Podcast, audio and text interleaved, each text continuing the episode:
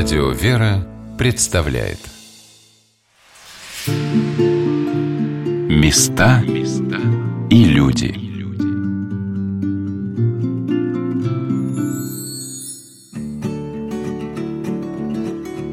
Здравствуйте! В эфире Мария Милюкова. Это путешествие, наверное, самое захватывающее и самое экстремальное из всего того, куда мне пока доводилось ездить. А началось все с разговора с редактором. Я просила настоящей журналистики, куда-нибудь в глушь, чтобы было нужно очень трудно добираться, и где обязательно один на много километров служит протеерей. Ответ был «давай начнем с Млева». Несмотря на то, что село Млево находится всего в 35 километрах от города Удомля в Тверском районе или в 88 от станции Вышний Волочок, это место, где по улицам на самом деле ходят медведи – вот как вспоминают знакомство с местной фауной, приехавшие служить сюда отец Владимир и матушка Алевтина. Лисички, зайчики, они постоянно бегают, так мы на них радовались, наоборот. Ну, да. Потом я узнал, что вот. даже рыси здесь рыси здесь есть. Вот. А волки, волки, они, у них своя тропа, они не трогают никого. Ну, потому что, я говорю, им не хватает пищи здесь, бобров очень много. Медведица, она живет здесь уже, считаю, с какого года? Никого не трогает. С двумя медвежатами. Она никого не трогает, и ее никто не трогает. Ну, пришла вот раз-два сюда, к магазину. Собравшись силами, иду в этот самый магазин. О том, чтобы идти за водой на родник к медведице, не может быть и речи. К слову, в этом и единственном магазине воды без газа не оказалось. Но ничего, подумала я, в надежде на ключевую воду соседей. Чтобы передать всю радугу эмоций, добавлю, что поселили меня одну в деревенской сторожке, где окна выходят на кладбище. А батюшку утром, проводя экскурсию по погосту, назидательно добавил – на хвосты не наступай. В общем, первые два дня я боялась, осваивалась и потихоньку привыкала к деревенской жизни. Но все эти мытарства сразу померкли, как только я вошла в двери Спаса Георгиевского храма. Храма, в котором через 34 года будет ровно тысяча лет, как здесь не прекращались литургии. Первоначально наш храм был построен в 1050 году. И с 1050 года он не закрывался. Ни после революции, ни во время революции, ни во время войны, ни после войны, ни в советское время. В 1824 году его начали переставить на каменный, но службы здесь так и велись. Когда была построена зимняя часть с тремя пределами, начались вести там службы, только тогда забрали из этого деревянного храма иконы, которые висят по сей день, и начали достраивать вторую часть, летнюю, тоже с тремя пределами. В храме шесть пределов. Мне он показался просто огромным. Кроме того, я как-то всегда с сомнением и даже немного скептически относилась к рассказам о том, что в старинных, особо намоленных местах чувствуется благодать. Больше не отношусь. Здесь просто достаточно постоять пару минут. Передать словами это ощущение правда не получается. И еще, здесь поют ангелы. поет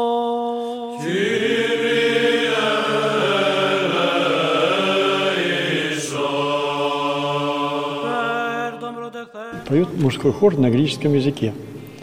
И если это происходит в ночное время, то в этой части горит всегда свет. И вот через купол высоко поднимаются лучи. Проходя по дороге, вечером, в ночное время, видит, что горит свет. Знаешь, что священник, что храм закрыт, священника в деревне нету, а в храме поют. Когда заканчивается небесная служба, все это опять тухнет, и лучи входят в храм, и опять теме. Мы с матушкой слышали один раз только вот в 2001 году. Когда зашли, вот к дверям стали, а тут поет. И не знаешь, то ли в храм заходить, а ключи только у меня. То ли в храм заходить, то ли бежать из него. Шутковат, конечно. Вот. И так вот мы стояли, а матушка дергает мне за рясу. Пашка, ты слышишь, ты слышишь? Я говорю, да тихо, дай послушать. И так в течение четырех или пяти минут мы слушали это пение с твоих дверей, не шевелились. Потом, когда оно начало затухать, затухать, затухать, это пение, пришел, посмотрел, прошелся по алтарям, нигде ничего нету, никого и стали сами служить. Я почему утверждаю, что это именно литургия на греческом языке? Потому что у меня аудиокассета стоит в машине, я ее постоянно слушаю, и мне очень нравится. Лет 15 назад об этом говорили полушепотом. Мало ли, показалось. И тем не менее, сегодня в селе Млево нет практически ни одного человека, который бы не был свидетелем чуда. Наташа живет прямо напротив храма. Об ангельской службе она давно наслышана – но то, что сама станет очевидцем, никак не ожидала. Я высоко сплю, у меня подушки. Ну, обычно лежишь вот, смотришь, и вдруг вижу большой купол, И такой, как огонек сначала такой маленький, потом сияние такое, и оно как будто уже вышло за большое вот это окно, и вот такое вот зарево какое-то разливается, разливается. Я понимаю, что потом, что это, да, это святое, и все равно вот как-то жуть какая-то.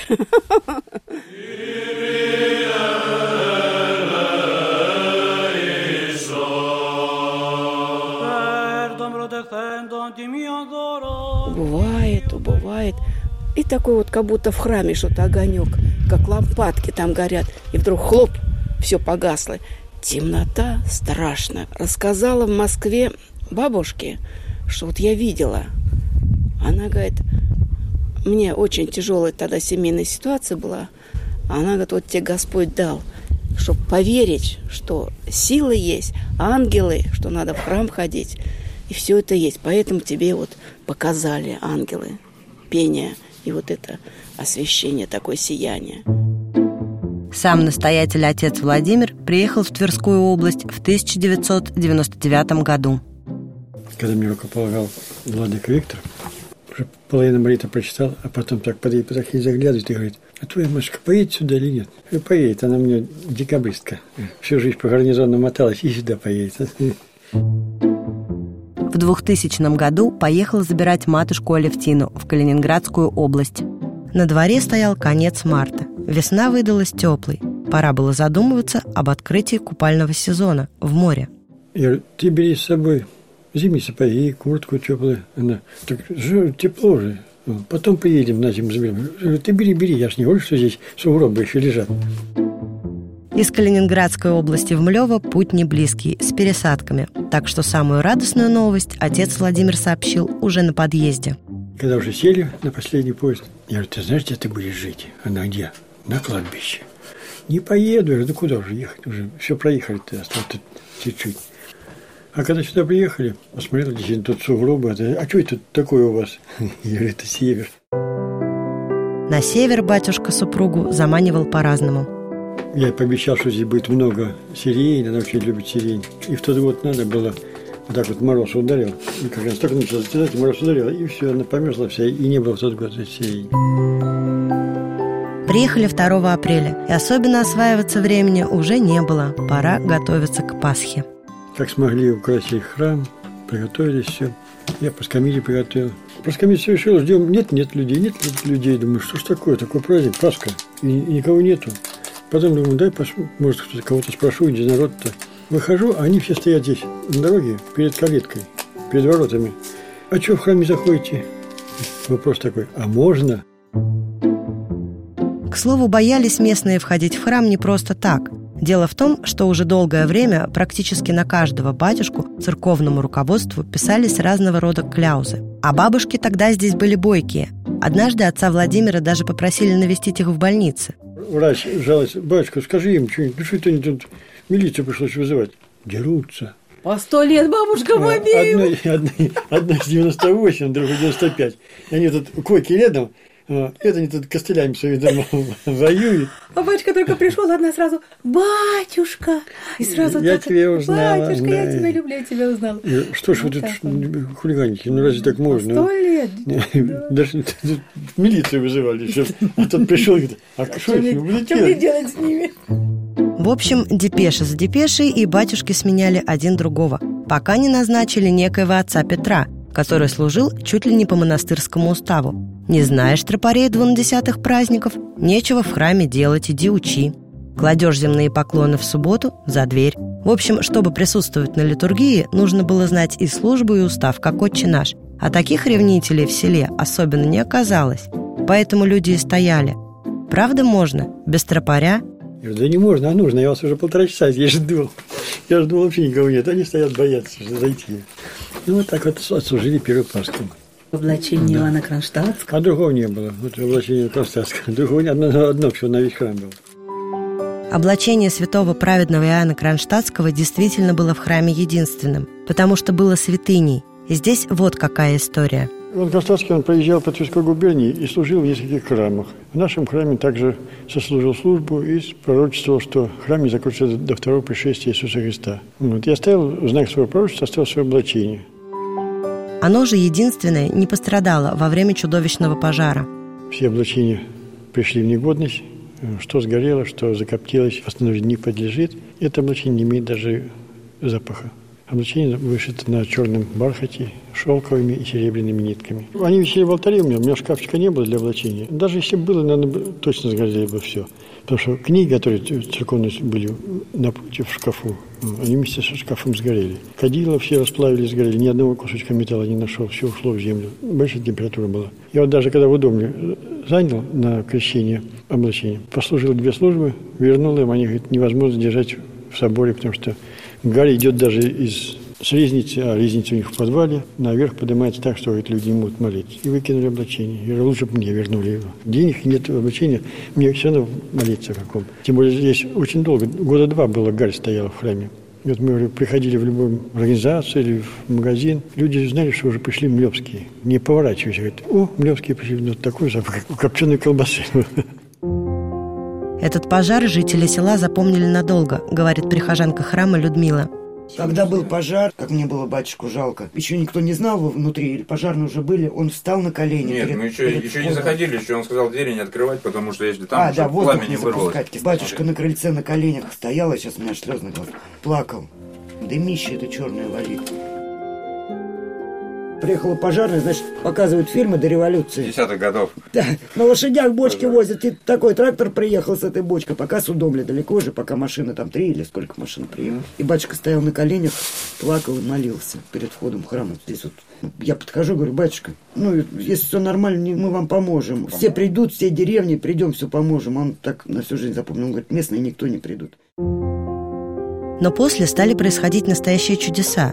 Людмила помнит, как начали очищать от гари веками не снимавшиеся люстры в летнем храме паникодила вот эта здоровая люстра. Когда ее сняли, все черное, мы ее положили в зимнем храме, вот где мы кушаем, вот так на пол и стали очищать. Оказалось серебряной. Заблестело это серебро. Бабки подходили и по-настоящему плакали, слезы текли. Потом вторую снимаем, там одна большая, две маленькие по бокам. В общем, все серебряные. Иконы были все. Цвет такой вот, как у кофе был. Она говорит, мы как-то пытались потереть. Ну, думали, они железные, может, эти ризы старые. В итоге все серебро, золото, серебро, золото. Потому что коммунисты, мне кажется, это бы все растащили очистили от копоти и одну из старинных икон. Люди более 300 лет молились как Цареградскому. Более 300 лет. А когда после пожара мы просили, чтобы нам смыли копоть это все, начали смывать, и голубой фон у нее, все. И вот она старинная надпись «Преподобный Александр Свирский». И она нас на Пасху замироточила. Только я начал читать канон и начал мироточить. Мне говорит, батюшка, иди сюда бегом. Подходим, и как, что такое мира? И там течет масло по иконе. Здесь не просто оно текло. Образовалось сначала, как вот человек начинает плакать, наполнились полные глазницы влаги. Потом эта влага превратилась в слезки, капельки. И здесь, здесь капелька, здесь капелька. Ну, это же доска, масло как по доске потечет вниз. Нет, здесь было по-другому. Как человек плачет, и вот как у нас слезы текут по лицу, по складочкам – так и здесь. И вот смотрите, здесь препятствие. Ну, кажется, нарисованные усы, да? Но препятствие. И вот слезки потекли не по усам, а так мимо усов. Одна сюда, мимо бороды, и вторая сюда. Вот здесь вот организовалась целая капля с двух, одна крупная. И вот сколько народу было, 70 человек нас в тот праздник. Все вот так, как вот сейчас стоите, наблюдали всю пасхальную службу, как мироточит икона. Этот момент очень запомнился прихожанке Наталье как не кровь это, конечно, вот красная как-то. И вот не как вот к самой капле. Вот она двигается, двигается. И все тогда вот, кто видел, все приложились, ну, все просили помощи, конечно, здесь у святого. Когда приложиться-то как-то страшно, чтобы, ну, вот как-то святое это вот как-то, чтобы как-то не испачкать, не тронуть лишний раз, чтобы... Кроме того, в храме стали обновляться иконы – 8-9 лет назад вы не могли бы здесь увидеть ни одной иконы, кроме Спаса Мукотворной, вот этой Божьей Матери. Вот четыре иконы были видны. Остальные все, вот что дьяконские врата, что вот эти все большие, верхние ряды вообще были черные. И началось обновление вот с этой иконы. Коронование Престой Богородицы. Я служил на два храма, в Корейском и здесь. И там было две иконы, а у нас ни одной. Но у нас есть два Георгия Победоносца. Давай поменяемся. Я предложил, народ не захотел из Корейского. Ну, что сделать? Давай молиться, Господь управит, может быть. Проходит некоторое время, прибегает прихожан, говорит, Машка, Машка, иди сюда быстрее, покажу тебе чудо. Ты хотел икону? Вот она тебе, Господь тебе подарил. Как будто только что написали, да? И вот с нее и началось. А потом, когда вот это обновилась икона, стою, молюсь и смотрю на стенку и сам вижу. Стою-то, молюсь на, это, на такую же икону, то есть теперь у нас две, а в корейском теперь ни одной нет. Куда они делись, я не знаю. Нельзя сказать, что и прихожане по сантиметру, очищающие храм, остались без подарков, говорят Людмила и ее муж Максим. Почистили храм. И вот, ты знаешь, не раньше и не позже. У меня еще поросенок был в сарае. Подхожу к поросенку, лежит такая железка. А я еще думаю, железка, как раз в горшок. Потом раз что-то поворачиваю, что-то думаю, кружок такой какой-то. Лежу, Христос на меня смотрит.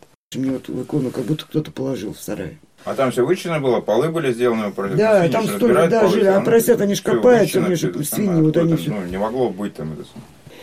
Я думаю, все, золотой, разбогатею. Ну, я же человек. Правда, золотой она не оказалась, но из латуни, старинная, батюшка благословил оставить. Сказал, что это Людмиле Бог подарил, и икона должна быть в доме. Вообще в храме происходит действительно много удивительного. Отдельно стоят фотографии с крещения. Смотрю и глазам своим не верю. А настоятель протеерей отец Владимир объясняет. Причем вот эту фотографию не, не я делал, а из, прихожане из Конакова. Они когда уже начали рассматривать, пока сидели чай пили, уже в сторожке. «Батюшка, вы не можете прийти сюда к нам?» Что случилось? Вам что-то хотите показать? Спаситель благословляет купель. Здесь Нил Столобенский э, со мной купается. А здесь вот э, показывает о том, что не человек совершает таинство освящения, а Господь. И за, за пальчики меня держит рукой и вводит моей рукой по по воде. А так ничего не чувствовали, да? Нет, да, ну. В Спасо-Георгиевском храме в селе Млево, недалеко от города Удомля, есть особая молитва. Она так и называется – сугубая. То есть не когда мы пишем, например, о здравии и перечисляем имена, а о какой-то определенной ситуации. Выиграть суд, найти работу, выйти замуж. И батюшка в алтаре, где почти тысячу лет не прекращались литургии, молится за каждого просящего – вот как раз по одной из таких молитв у православной пары появился долгожданный ребенок. Одно время отец Владимир даже любил на проповедях рассказывать об этом чуде, каждый год прибавляя «сегодня ему уже год, два». И вот как-то говорит «теперь этому мальчику пять лет, не пять, а шесть», громко и четко раздается голос мальчишки из толпы прихожан. Сейчас храм без отца Владимира и матушки Алевтины даже представить невозможно. А ведь когда-то он не был уверен, что останется служить в Млево. Когда меня просто спросили, когда, куда тебя выписывать указ, я говорю, да мне все равно все храмы старинные, все хорошие, ну, в таком, и все в одном состоянии разрушенном. И так на вот, да, давайте Млево мне все равно. И где-то лет через восемь, наверное, до меня дошло, что не я храм выбирал, а меня храм выбрал. Почему? Потому что Здесь предел великомученицы Варвары, а мне на Варвару руку полагали. Разных храмов отцу Владимиру хватало.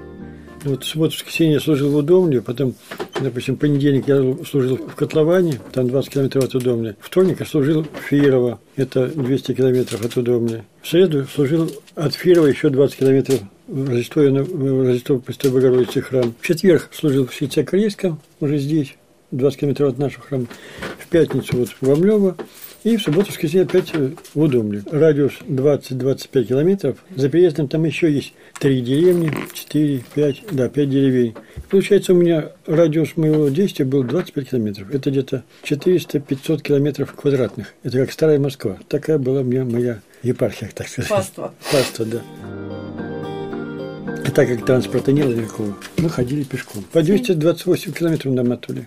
Ну, вот в одну деревню, допустим, 20 мороз. километров туда пошли. Мороз, не мороз, идем. Людям надо. Они добраться, транспорта не ходят, они добраться не могут сюда. Вот. И вот так вот ходили. Условий не было. До 2010 года в храме в Млево служили при свечах. Вода 200 метров от нас mm. с колодца. Света не было нигде. Печка, дрова, то есть мы из города, и нам это все очень сложно показалось. А самое главное, что мы на Новый год заболели. Так заболели. Оба, воспаление, воспаление легких. И никому было помочь. Здесь 39, а люди же не знают, откуда не знают, что мы болеем. И ну, вот не выходит, батюшка не выходит. Может, он сидит там, ну, телевизор смотрит. А это, значит, не воды, ничего. На улице 40. Мы с одним чемоданом приехали сюда. Утешением стал фотоаппарат – но они радовались и этому. Мне подарили фотоаппарат в этот год, и я фотографировала природу. Мыль- мыльницу такую. Это как-то фотоаппарат, но он как бы так украшение такое Да. было для, для жизни Я- нашей. Это вообще. А врач сказал, что даже если температура снизится до 37-37,5, обязательно выходите гулять. И вот мы закутаемся шарфами, там в шапке какие есть, вот, и идем, как, Валеночки. да, валеночка, идем гуляем, заодно фотографируемся. Несмотря на все усилия, в первые годы службы зимой прихожан в храме по-прежнему не прибавлялось. Ни души. Ну, сейчас побольше уже. Сейчас побольше стало, слава богу, да. А тогда не было никого. И вот, значит, и дохода нет, вообще ни- никто, никого нет. Ну, приходим, а, я говорю, Машка, вот, стань ты хоть передо мной, скажу, мирти, там, ну, некому сказать даже. Я и хор, Да. я и касса, Да, я и, да, и всё тут. прихожанин. По сути, храм спасло обычное человеческое любопытство. И вот один молодой человек из Москвы приезжает сюда каждый год, сплавляется на байдарках. Он пока собирает там байдарки, пойду посмотрю, что выше по реке. А храм работает? Работает. Вот когда посмотрел, говорит, есть проблемы, я говорю, вы не видите, какие проблемы.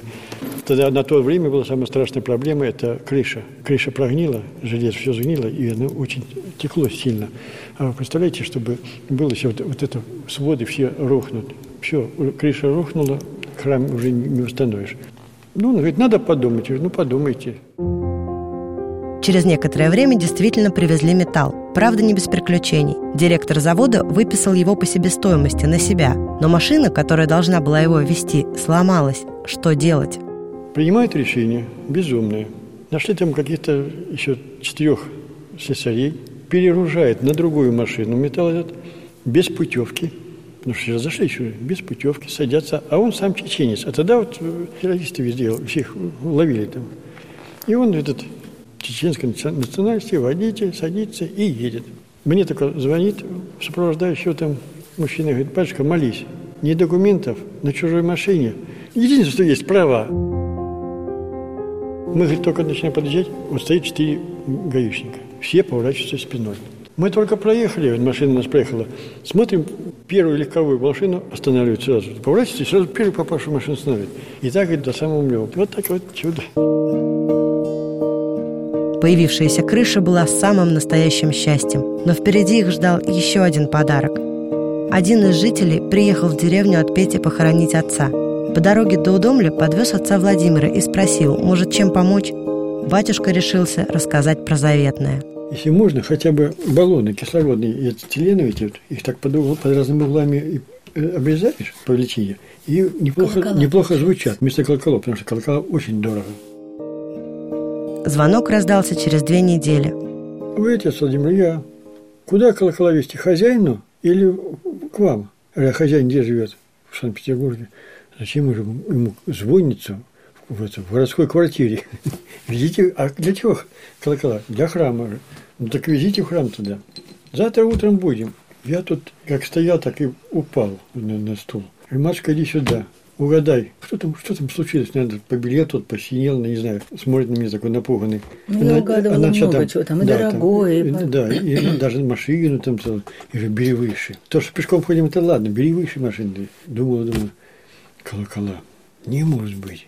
Я говорю, завтра утром привезут. И Ну, так, со слезами на глазах сидели здесь, Да, потому тут что пл- действительно было такое Плакали состояние. так полночи. А через полтора месяца приняли решение торжественно повесить колокола. И вот действительно их привезли. И потом уже решили поднимать уже на колокольню. Звал людей, никто не пришел. Это ж праздник для деревни такой, что тут не, не было, было, наверное, столетия этих колоколов, и вы не, не хотите поучаствовать в этом таком великом событии.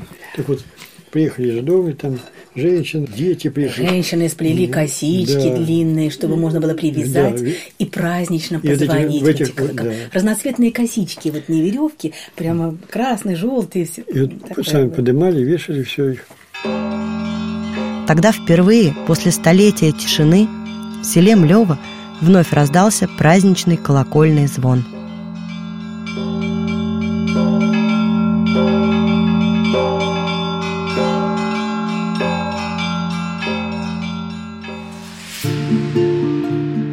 Места и люди.